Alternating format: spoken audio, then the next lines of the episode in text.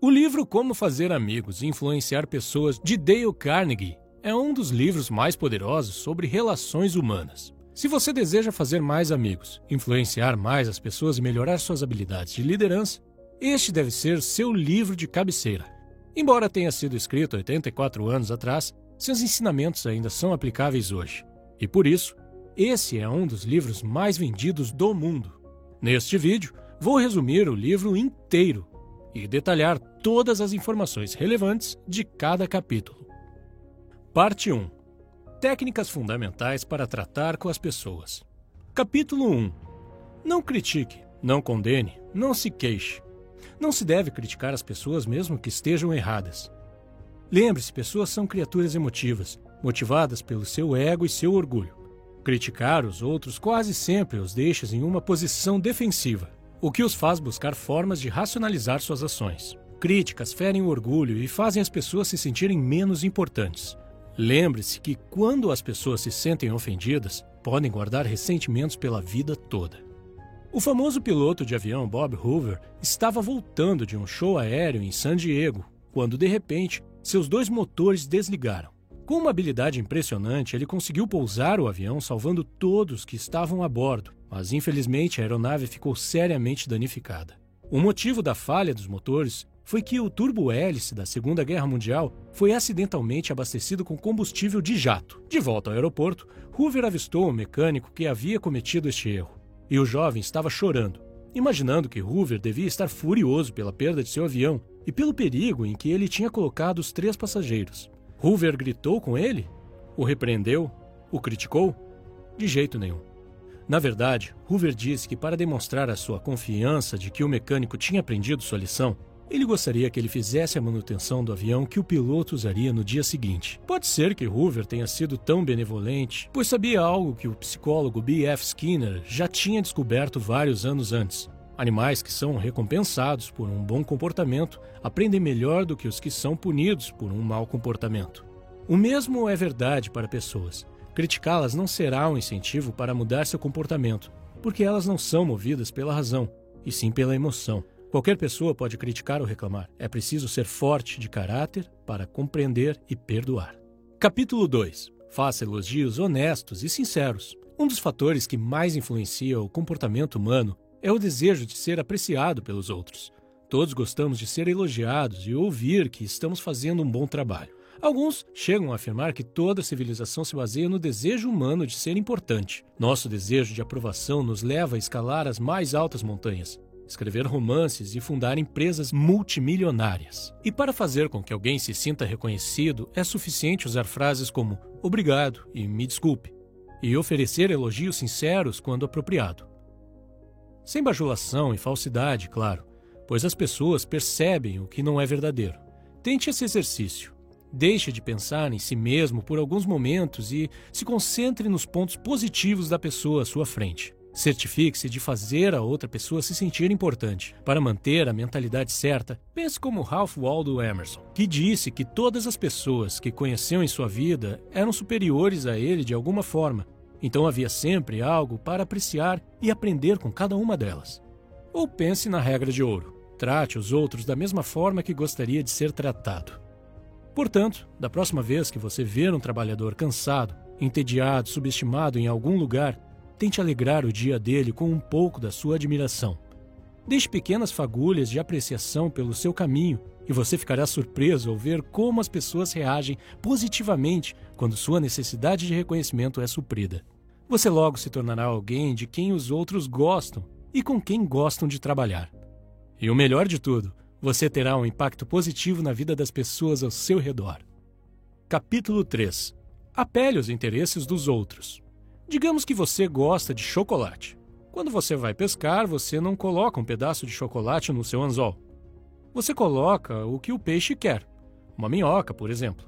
Por que com as pessoas você age de forma diferente? Claro que você está interessado no que você quer, mas ninguém mais está. Todos temos nossas vontades e interesses. A única forma de influenciar outras pessoas é falar sobre o que elas querem e mostrar a elas como conseguir. Todos sabem o que querem e se importam com o que recebem. Aproxime-se deles através disso.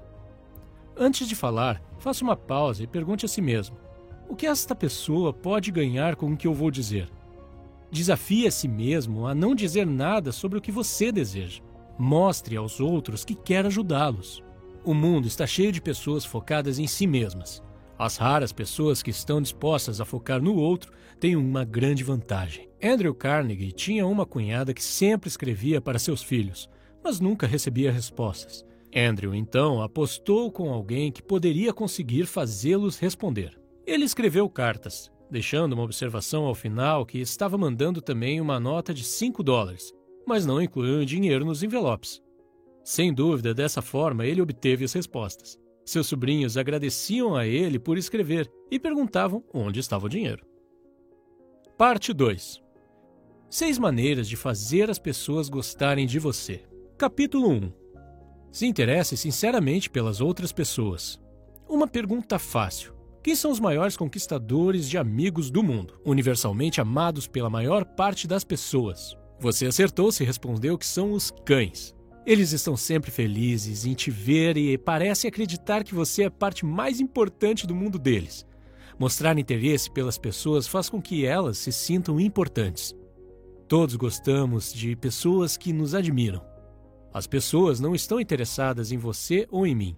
Eles estão preocupados consigo mesmos, todos os dias, por toda a vida. Quando você vê uma foto sua com seus amigos, para quem você olha primeiro?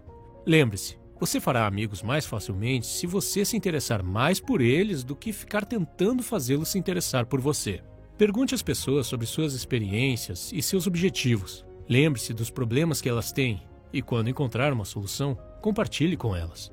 Não pense em ter contato apenas com o seu círculo social. Mesmo que alguém aparente não fazer parte dele, não perca a oportunidade de mostrar seu apreço e expresse um interesse genuíno neles, em seus trabalhos, em seu conhecimento eles se sentirão importantes por poderem passar adiante aquilo que aprenderam com a vida. Capítulo 2 Sorria. Um sorriso diz: Eu gosto de você. Você me deixa feliz. Ou Estou contente de te ver. É uma mensagem boa. Era uma vez um corretor da Bolsa de Nova York chamado William B. Steinhardt, que decidiu tentar algo novo. William era bastante rabugento e raramente sorria em sua vida pessoal ou profissional. Mas, por conselho do autor, se comprometeu a sorrir mais. Tendo uma conversa motivadora consigo mesmo na manhã em que o experimento começou. Ele começou o dia cumprimentando sua esposa com um sorriso. Então sorriu para o porteiro do prédio, o caixa do metrô, os negociantes da bolsa e também seus colegas do escritório. O resultado? As pessoas começaram a sorrir de volta. Em casa, Steinhardt disse que houve mais alegria nos primeiros dois meses de experimento do que no ano inteiro antes disso. No trabalho, reclamações e queixas ficaram mais fáceis de lidar e ele passou a ganhar mais dinheiro. Em resumo, ele ficou mais rico e mais feliz. Como mostra a história, um sorriso pode ajudar muito. Se alguém que acabamos de conhecer sorri para nós, temos a tendência de gostar dessa pessoa automaticamente. O sorriso de um bebê, por exemplo, nos faz sentir bem imediatamente e também nos sentimos bem ao ver um cachorro abanando o rabo de alegria em nos ver. Então, se você quiser que as pessoas te achem mais agradável instantaneamente, sorria. Quando perceberem que você está feliz em vê-las, elas não vão conseguir evitar de ficar felizes em ver você também. Capítulo 3 Lembre-se que o nome de uma pessoa é, para ela, o som mais importante que existe em qualquer idioma. Nosso nome é nossa identidade. Ele nos torna únicos entre todos os outros. Este é um princípio que eu sempre ignorava. Eu conheci alguém e cinco segundos depois já tinha me esquecido do seu nome. Mais tarde, quando precisava chamar a pessoa pelo nome, sempre me desculpava dizendo: Sinto muito, sou horrível com nomes. Como é seu nome mesmo? Depois de ler esse livro, percebi que estava cometendo um erro grave. Quando você se lembra do nome de alguém, mostra que você estava ouvindo e que deu importância ao que a pessoa dizia. Usar o nome de alguém quebra barreiras e faz a outra pessoa se sentir mais próxima de você. Hoje em dia, quando conheço alguém, eu presto bastante atenção naqueles primeiros segundos em que dizem seus nomes. Em vez de eu dizer apenas prazer em conhecê-lo, eu digo sempre prazer em conhecê-lo, Marcelo. Pronunciar o nome em voz alta me ajuda a lembrar dele com mais facilidade e também faz a outra pessoa se sentir conectada a mim. Então, da próxima vez que você for à academia ou a qualquer outro lugar, em vez de dizer Oi, tudo bem com você? Diga Oi, Fernanda, tudo bem com você? Você verá a diferença. Chamar alguém pelo nome é um elogio sutil e bem-vindo. Esquecer ou escrever o nome de alguém errado é um erro horrível, que sugere que você não se importa o suficiente para acertar. As pessoas pagam muito dinheiro para que seus nomes sejam lembrados depois que elas se vão. Dão seus nomes a prédios, parques, avenidas, etc. Um empresário que não consegue se lembrar dos nomes de seus principais clientes está simplesmente dizendo: Eu não me importo com grande parte do meu negócio. Certa vez, Carnegie queria que sua empresa se fundisse com uma empresa de automóveis chamada Puma. Quando Carnegie mencionou que a empresa nova manteria o nome, Pullman ficou muito mais animado. Se você tem dificuldades para lembrar nomes, procure entendê-los quando surgirem pela primeira vez na conversa. Peça que o repitam, até mesmo que o soletrem, se necessário. Então, o repita várias vezes para a pessoa durante a conversa. Finalmente, quando estiver sozinho, tente fazer algum tipo de associação entre o nome e outros fatos e ou palavras. Capítulo 4. Seja um bom ouvinte. Incentive os outros a falar sobre si mesmos, a vida de uma pessoa é a vida que mais importa para ela. A sua dor de cabeça pode significar mais para você do que a fome que mata milhões de pessoas desconhecidas. Permitir que alguém fale sobre si faz com que essa pessoa se sinta importante e lisonjeada. Todos passam por momentos que consideram difíceis e muitos gostam de falar sobre eles. Caso os tenham superado, pergunte a eles sobre o assunto. Melhor ainda, Combine seu interesse com a dica sobre oferecer apreciação e elogios sinceros. Diga a eles como as suas histórias são incríveis, como você gostaria de ter a mesma experiência e a mesma sabedoria que eles têm. Ao conversar, a maioria das pessoas fica tão preocupada com o que elas próprias querem dizer em seguida que mal prestam atenção no que a outra pessoa diz. Ouvir verdadeiramente significa fazer um esforço consciente para dar ao outro sua atenção completa. E os benefícios dessa abordagem são enormes. Certa vez, o autor participou de um jantar em Nova York, onde conheceu um botânico. Como nunca havia conhecido um botânico antes, o autor ouviu por horas, fascinado pelas descrições de plantas exóticas e experimentos. Mais tarde, o botânico comentou com o anfitrião que o autor era um conversador muito interessante. O fato é que o autor praticamente não havia dito nada. Ele tinha sido apenas um ouvinte interessado. Antes de ler este livro, eu nunca havia me atentado para este princípio. Sempre que estava conversando com alguém, eu esperava que a pessoa terminasse de falar para que eu pudesse mudar o assunto da conversa para algo do meu interesse. Ou, enquanto a pessoa estava falando, eu pensava sobre o que eu diria quando fosse a minha vez de falar. E quando a pessoa terminava sua fala, eu descarregava as informações que eu considerava interessantes. Capítulo 5 Fale sobre assuntos que interessam o outro. Usando a mesma analogia anterior, por que pescar com chocolate? Pesque com a isca que o seu companheiro de conversa quiser. As pessoas ficam muito mais entusiasmadas em falar sobre assuntos com os quais elas se importam do que sobre aqueles que só você gosta. Antes de conhecer alguém, pesquise a fundo seus interesses para que você tenha conhecimento prático. Identifique os principais objetivos de uma pessoa. E então, fale com ela sobre como você poderia ajudá-la a chegar mais perto de atingi-los. Por exemplo, meu objetivo com este canal do YouTube é chegar a 15 mil inscritos nos próximos quatro meses. Para atingir essa meta, se eu vier até você e pedir, pessoal, por favor, se inscrevam no meu canal porque eu tenho uma meta, é bem provável que você não se importaria. Esta meta não tem nenhum significado para você, mas se, em vez disso, eu puder oferecer informações úteis com os meus vídeos, agregar valor positivo à sua vida, e só depois disso pedir que você se inscreva no canal e ative as notificações para ver meus próximos vídeos, então haverá uma chance maior que você se inscreva. Pois se você está assistindo a este vídeo, imagino que esteja interessado no seu crescimento pessoal e ver meus vídeos futuros pode ser interessante para você. Como você pode ver, eu nem mesmo mencionei minha meta. Falei apenas sobre os benefícios que você terá. Capítulo 6 Faça outra pessoa se sentir importante, mas com sinceridade. Quase todas as pessoas que você conhece se sentem superiores a você de alguma forma. Deixe-os perceber de forma sutil que você vê a importância deles. Inversamente, evite fazer coisas que rebaixem o outro e o façam sentir-se diminuído ou sem importância. Ofereça elogios sem querer nada em troca, apenas para irradiar alegria e deixá-los mais felizes. Este princípio é uma espécie de recapitulação dos princípios anteriores. Então, vamos passar para o próximo. Parte 3 12 maneiras de conquistar as pessoas para o seu modo de pensar. Elogiar é muito útil, mas o que você faz quando alguém discorda de você? Esse é o próximo assunto de como fazer amigos e influenciar pessoas. Em resumo, a ideia é deixar de lado seu instinto de combater fogo com fogo. As pessoas não gostam quando provam que estão erradas. Não gostam de admitir que precisam mudar de ideia. Não importa o quanto você esteja supostamente certo. Corrigi-los fere seu orgulho. Você pode achar que é importante ser visto como uma pessoa mais inteligente do local, mas na verdade, as outras pessoas vão ficar ressentidas com você. Capítulo 1 O melhor modo de vencer uma discussão é evitá-la. Discutir com a outra pessoa não faz muito sentido. Se você perder, você perde a discussão. Se você vencer, a outra pessoa ficará ressentida por ter tido o orgulho ferido. Então, você ainda não a terá conquistado de verdade. E nove entre dez vezes, a discussão só fará com que a outra pessoa fique mais forte em seu ponto de vista do que antes. Portanto, a única solução é evitar essas discussões antes de começarem ou se intensificarem.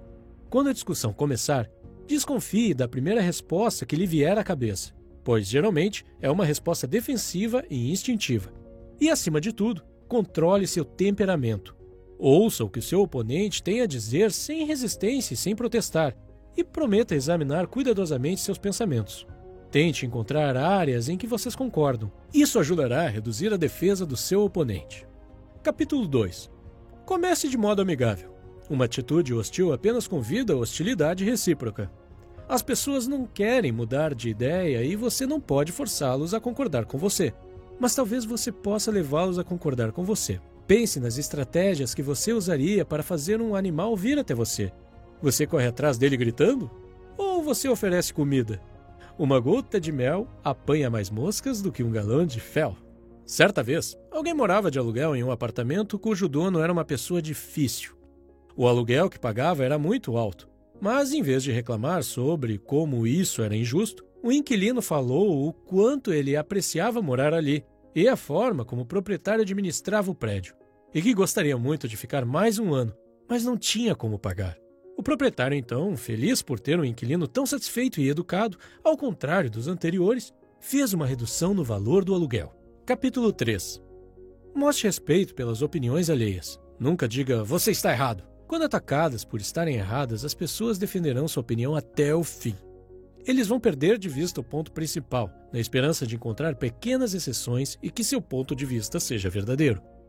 Formamos nossas crenças quase sem perceber mas depois desenvolvemos uma necessidade irracional de defendê-las, quando alguém ameaça provar que estamos errados. O autor conta então uma história sobre as cortinas que comprou para sua casa através de um decorador de interiores. Na hora de pagar, ele ficou chocado com o valor da conta, e quando mencionou o preço a uma amiga, ela pareceu surpresa e disse que o preço obviamente era alto demais. Se sentindo insultado, o autor então defendeu suas ações explicando que o preço alto era um indicador de qualidade superior.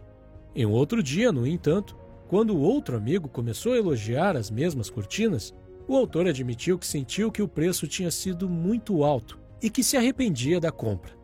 A abordagem positiva do amigo que elogiou as cortinas o desarmou, como um sinal de que ele podia admitir livremente seu erro, ao contrário do que aconteceu com a amiga, que achou o preço alto demais. Sempre que você diz a uma pessoa que ela está errada, você basicamente está dizendo: eu sou mais inteligente do que você. Este é um ataque direto à autoestima. E a retaliação acontece porque você está claramente desrespeitando as opiniões do outro. Capítulo 4 Se você estiver errado, admita imediatamente e de forma clara. Uma vez o autor estava passeando com seu cachorro Rex em uma floresta próxima. Rex gostava de correr livre, por isso não usava focinheira ou coleira. Infelizmente, eles encontraram um policial que advertiu severamente o autor que isso era ilegal e disse que, só desta vez, ele os deixaria ir apenas com um aviso. O autor obedeceu, mas Rex não gostou da focinheira, então eles logo voltaram aos seus velhos hábitos. Foi quando o mesmo oficial os pegou novamente.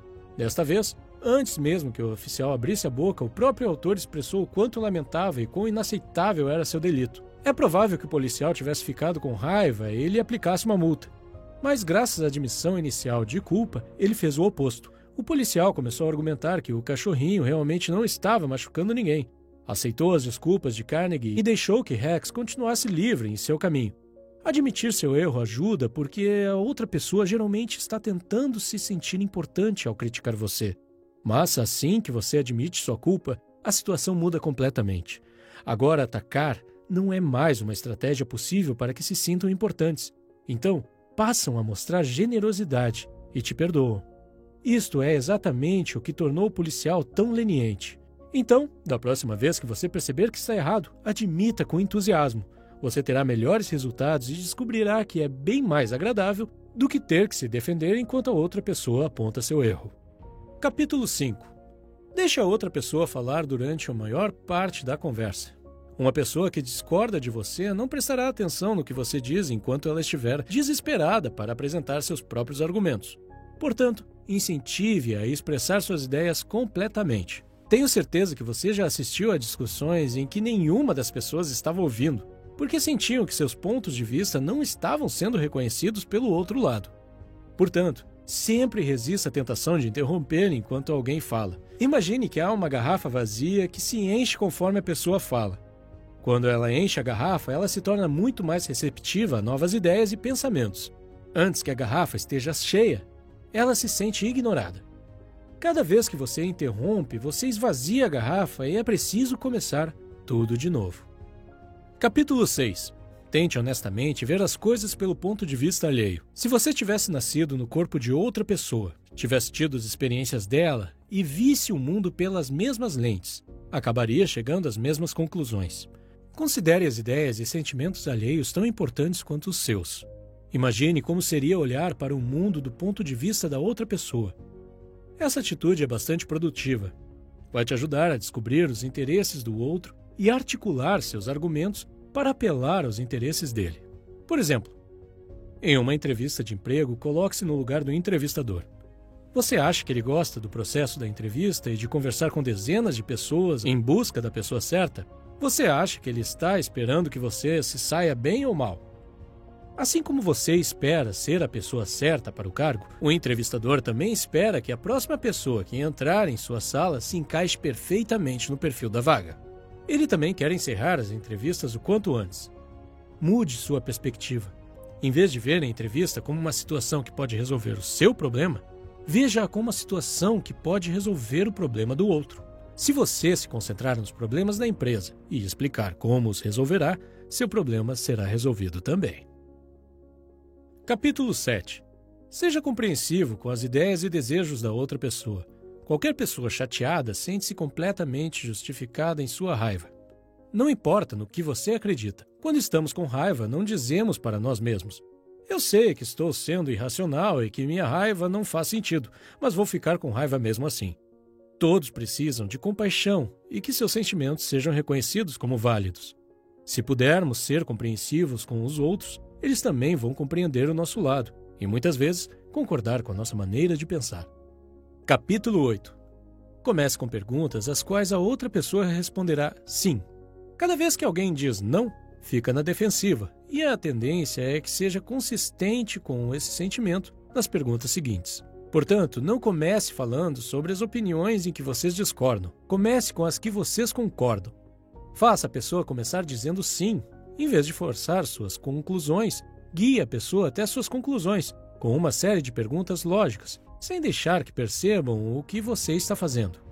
É melhor usar o tom genuíno e paciente, em vez de aparentar já saber de todas as respostas.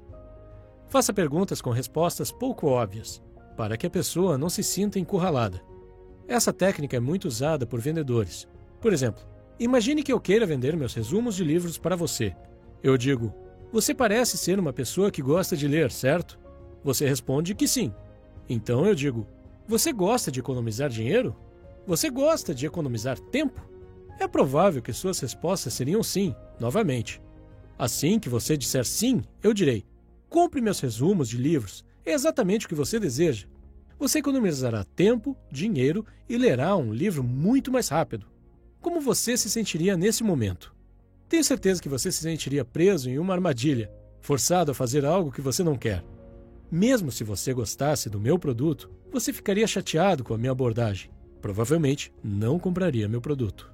Capítulo 9 Deixe a outra pessoa pensar que a ideia é dela. As pessoas gostam mais de suas próprias ideias do que das ideias dos outros. Ter suas próprias ideias faz com que elas se sintam inteligentes e importantes, e colocar tais ideias em prática dá a eles a sensação de controle. Por exemplo, certa vez eu estava negociando com um homem bastante difícil que não gostava de se comprometer. Depois de um tempo, percebi que seria muito difícil chegar a um acordo. Então, decidi aplicar essa tática e disse: Você sabe mais sobre esse assunto do que eu. Você é o especialista, então eu quero ver sua opinião. Como podemos chegar a um acordo? Ele parou por um momento e então começou a me dar conselhos e opções. Sua abordagem mudou de oponente para mentor. Depois de ouvir todas as suas opções, escolhi uma delas e decidi implementá-la. Como foi ele quem deu a opção, ele ficou muito mais engajado e interessado em implementá-la com sucesso. Capítulo 10 Apele para os motivos mais nobres. Uma pessoa geralmente tem dois motivos para fazer algo. Um que parece ser o motivo certo e um motivo verdadeiro. Esqueça o verdadeiro. Apele aos princípios morais mais elevados dela.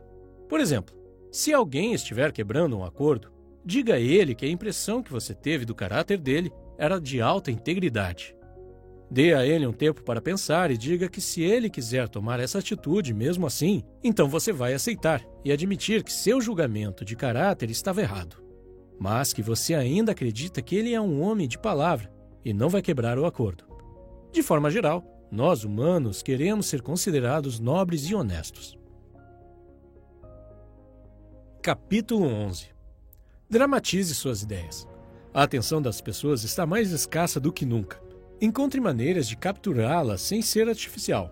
Simplesmente declarar uma verdade não é suficiente. Torne essa verdade vívida, interessante e dramática. Encontre uma maneira de representar visualmente o que está em jogo. Um vendedor de caixa registradora observou que a fila no caixa da loja estava muito lenta. Então ele disse ao proprietário que ele estava perdendo centavos com cada um dos seus clientes. Ele jogou moedas no chão para ilustrar o que queria dizer. Imagine como esta estratégia seria eficaz se ele continuasse fazendo isso repetidamente para ilustrar o dinheiro perdido a cada cliente. Steve Jobs ficou famoso ao apresentar o iPod com a frase: mil músicas no seu bolso em vez de mencionar gigas de armazenamento. Aqui estão algumas táticas para aplicar este princípio. Forneça uma analogia visual. Mostre objetos para ilustrar tamanho, velocidade e custo. Diga o valor da oportunidade em dinheiro. Por exemplo, sua empresa estará perdendo uma Ferrari por dia enquanto não corrigir esse problema. Eu gosto dessa tática e já usei muito no passado. Por exemplo, quando estava terminando meu estágio, tive que fazer uma apresentação final sobre os resultados. No total, éramos cerca de 25 alunos e a minha apresentação foi uma das mais interessantes. O motivo é que não falei das tarefas entediantes que fazia no Excel. Eu simplesmente comecei dizendo que meu estágio economizou 1.300 dólares para a empresa. Assim que eu disse isso, todos os gerentes da plateia começaram a me ouvir com mais atenção e fizeram muitas perguntas no final. Para ser sincero, fiz as mesmas coisas chatas que os outros estagiários. Diria que fiz ainda menos que eles. A única diferença é que calculei o número de horas que passei trabalhando e depois converti em dólares. Por se tratar de um estágio não remunerado, pude facilmente dizer que economizei dinheiro para a empresa, pois se algum outro colaborador tivesse feito o mesmo trabalho, a empresa teria que pagá-lo. Capítulo 12 Lance o desafio. Quando a motivação não funcionar, organize uma competição. Competições fazem as pessoas se engajarem porque elas não querem ficar em segundo lugar. O desejo por excelência é um motivador fundamental do comportamento. Por exemplo, se uma pessoa não tiver certeza se quer fazer um projeto do qual você deseja que ela participe, questione sutilmente sua força. Eu não te culpo por estar com medo, é um trabalho difícil. É preciso ser uma pessoa muito habilidosa para dar conta do trabalho. Parte 4. A parte final deste livro fala sobre como modificar as pessoas sem as ofender ou provocar ressentimentos. Capítulo 1 Comece com um elogio e uma apreciação sincera. É sempre mais fácil ouvir coisas desagradáveis depois de ouvir elogios sobre nossos pontos positivos. Sem elogios, a situação fica pesada demais. Ao elogiar, evite ser formal. É uma situação normal no mundo corporativo. Ouvir alguns elogios formais, em seguida uma grande crítica e no final, pequenos elogios novamente. Isso é conhecido como sanduíche de merda. Em vez disso, Sempre ofereça elogios sinceros e pontuais sobre itens específicos, em vez de generalizar. É ainda mais eficaz quando a pessoa sabe que você não está feliz com o trabalho e veio até você para reclamar. Nesta situação, se você puder oferecer apreciação sincera, será uma grande surpresa e tornará a pessoa mais receptiva ao seu feedback. Capítulo 2 Chame atenção para os erros alheios apenas de forma indireta. Evite ataques diretos. As pessoas normalmente sabem o que fizeram de errado. Chamar atenção explicitamente cria resistência. Aqui estão duas táticas que você pode usar.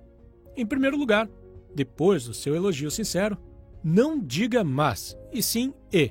Talvez você já tenha ouvido antes que tudo o que vem depois de mas não conta. Aqui estão dois exemplos para você comparar. Você fez um excelente trabalho e se esforçou bastante, mas poderia ter evitado esses erros descuidados. Versus, você fez um excelente trabalho e se esforçou bastante, e se você fizer uma lista, vai melhorar sua taxa de precisão. Essa última abordagem evita o sentimento negativo de fracasso. Segunda tática: se uma tarefa estiver deixando de ser feita, faça você mesmo e mostre o trabalho para a pessoa. Por exemplo, John Wanamaker viu um cliente sendo ignorado no balcão de vendas enquanto os vendedores conversavam no canto. Ele mesmo atendeu a mulher e, em seguida, entregou a compra para que os vendedores embalassem. Capítulo 3 Fale de seus próprios erros antes de criticar os das outras pessoas. Admitir seus próprios erros mostra que você reconhece que a tarefa é difícil e que os erros da pessoa são compreensíveis. Carnegie diz que se você deseja trazer as pessoas para a sua forma de pensar, sempre fale sobre seus próprios erros antes de criticar a outra pessoa. Nunca diga você está fazendo isso do jeito errado ou você não deveria fazer isso. Essa abordagem apenas deixaria a pessoa na defensiva e ela tentaria provar que estava certa com todas as explicações possíveis. Primeiro, fale sobre seus próprios erros. Diga a eles como você se sentiu quando estava no lugar deles e como você estava errado. Por exemplo, eu costumava contratar alunos para o programa de estágio de uma empresa onde trabalhei há vários anos. Durante o processo de entrevista, pude perceber que muitos alunos não conseguiam se expressar de verdade por causa do estresse e do nervosismo. Tenho certeza de que você está familiarizado com esse sentimento. Assim que você entra na sala de entrevista, seu QI cai para 20. E você não consegue nem responder a pergunta simples. Isso também dificultava o meu trabalho, pois era difícil identificar se o aluno não sabia a resposta ou se apenas não conseguia responder por causa do estresse. A situação ficava ainda mais difícil se o aluno fosse introvertido e tímido. Por isso, eu sempre tentava deixá-los relaxados dizendo que era apenas uma conversa amigável, que eles não precisavam se estressar. Mas nunca dava certo. Um dia decidi iniciar o processo de entrevista com a minha própria história, embaraçosa de entrevista que fiz quando eu estava me candidatando para a mesma vaga que eles tentavam naquele momento. Eu disse a eles que não conseguia responder à entrevistadora quando ela me perguntou se eu poderia citar uma plataforma de mídia social que fosse famosa. Na época, o Facebook era a maior plataforma de mídia social e eu usava todos os dias, porém não consegui responder a uma pergunta tão simples. A entrevistadora esperou vários segundos pela minha resposta e então disse: Facebook, bem baixinho. Ainda hoje não consigo entender como não consegui responder a uma pergunta tão simples. Essa história fazia os alunos rirem e se sentirem relaxados, porque podiam ver que eu também já estive no lugar deles. E admitir minha própria história embaraçosa os ajudava a se sentirem confortáveis. Mostrava que todos somos humanos e erramos nesse tipo de situação estressante.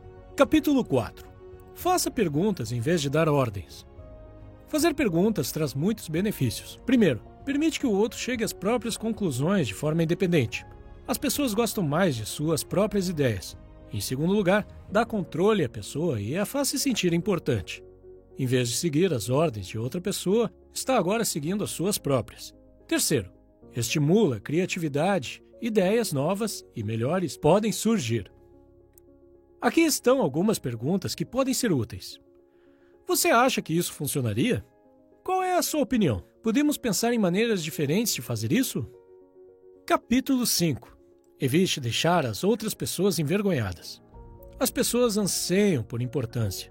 Se você destruir essa importância, ficarão ressentidos com você e será mais difícil lidar com elas mais tarde.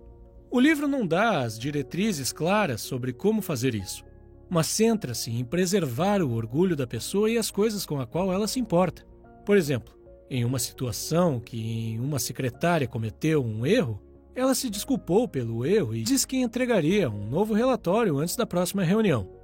Em vez de criticar seu descuido, o gerente agradeceu seu trabalho. Disse que não era um erro incomum para um novo projeto. Expressou sua fé no trabalho dela e disse que sabia que ela havia feito o seu melhor. Capítulo 6 Elogie até mesmo os progressos pequenos, e cada novo progresso também. Elogiar cada avanço inspira outra pessoa a continuar melhorando. Mais uma vez, tenha em mente que as pessoas desejam ser importantes e elogiá-las as deixa querendo mais. Eu acredito no poder dessa tática porque eu a vi funcionar em minha própria experiência. Isso me transformou de uma pessoa tímida e pouco comunicativa em um líder de equipe que administrava 25 pessoas e fazia apresentações para centenas de pessoas. Se você quiser aplicar essa tática, ofereça elogios específicos. Destaque uma realização específica, em vez de fazer comentários lisonjeiros gerais. Lembro de quando comecei no meu segundo emprego. Muitos dos meus colegas do escritório me alertaram para ter cuidado com um dos funcionários indianos. Disseram que ele era preguiçoso, respondia aos e-mails com atraso e que a qualidade do seu trabalho não era boa. Vários de meus colegas até reclamaram com o gerente dele, mas isso não adiantou. Assim que comecei a trabalhar com ele, pude ver que meus colegas estavam certos mas, em vez de me concentrar em seus erros, decidi aplicar o princípio de Carnegie e me concentrar em pequenas coisas positivas e elogiá-lo por elas. Sempre que via um pequeno trabalho bem feito da parte dele, mesmo que pequeno, o elogiava por esse trabalho específico e, às vezes, adicionava no e-mail de seu gerente para que ele recebesse uma cópia. O número de trabalhos bem feitos começou a aumentar e, depois de sete semanas, ele era uma pessoa completamente diferente. Ele se tornou proativo e amigável em suas comunicações, e não só comigo. Ele mudou com os outros também. Ele até me adicionou como amigo no Facebook, o que não tinha feito com nenhum dos meus colegas antes. Capítulo 7 Atribua a outra pessoa uma boa reputação. Se você quiser melhorar algo em uma pessoa, haja como se esse traço já fosse uma de suas características marcantes. Por exemplo, digamos que enquanto você conversa com seus amigos, um deles diz que te considera alguém que sabe guardar segredos e em quem se pode confiar em qualquer situação. O resto de seus amigos também concorda com essa opinião. Depois de ouvir isso, mesmo que você não seja uma pessoa boa em guardar segredos, você começará a agir como tal. Você terá muito mais cuidado para não perder esse status e falará com muito mais cuidado para não acabar revelando o segredo de alguém e perder seu valioso título. Capítulo 8 Faça o erro parecer fácil de corrigir. Se você disser a alguém que lhe falta talento e que ele nunca será bom em alguma coisa, você eliminou o interesse e a esperança que ele poderia ter de melhorar. Em vez disso, diga a ele que ele tem o talento e os fundamentos certos, mas precisa apenas praticar para melhorar. Torne as etapas fáceis de executar. Exemplo: um instrutor de dança pode dizer para um dançarino que precisa melhorar. Você tem um senso natural de ritmo. Capítulo 9 Torne as pessoas satisfeitas em fazer o que você quer. Este princípio é semelhante a um dos princípios anteriores, que tratava de manter o interesse da outra pessoa em mente. Pessoalmente, penso que falar apenas sobre os interesses das outras pessoas pode levantar suspeitas. Por exemplo, se alguém com quem você está conversando quer falar apenas sobre você, sem mencionar seus próprios interesses, você pode suspeitar que nem tudo está sendo revelado. Uma maneira de evitar parecer falso é deixar claro seus motivos desde o início. Em seguida, falar sobre os benefícios que vocês dois teriam.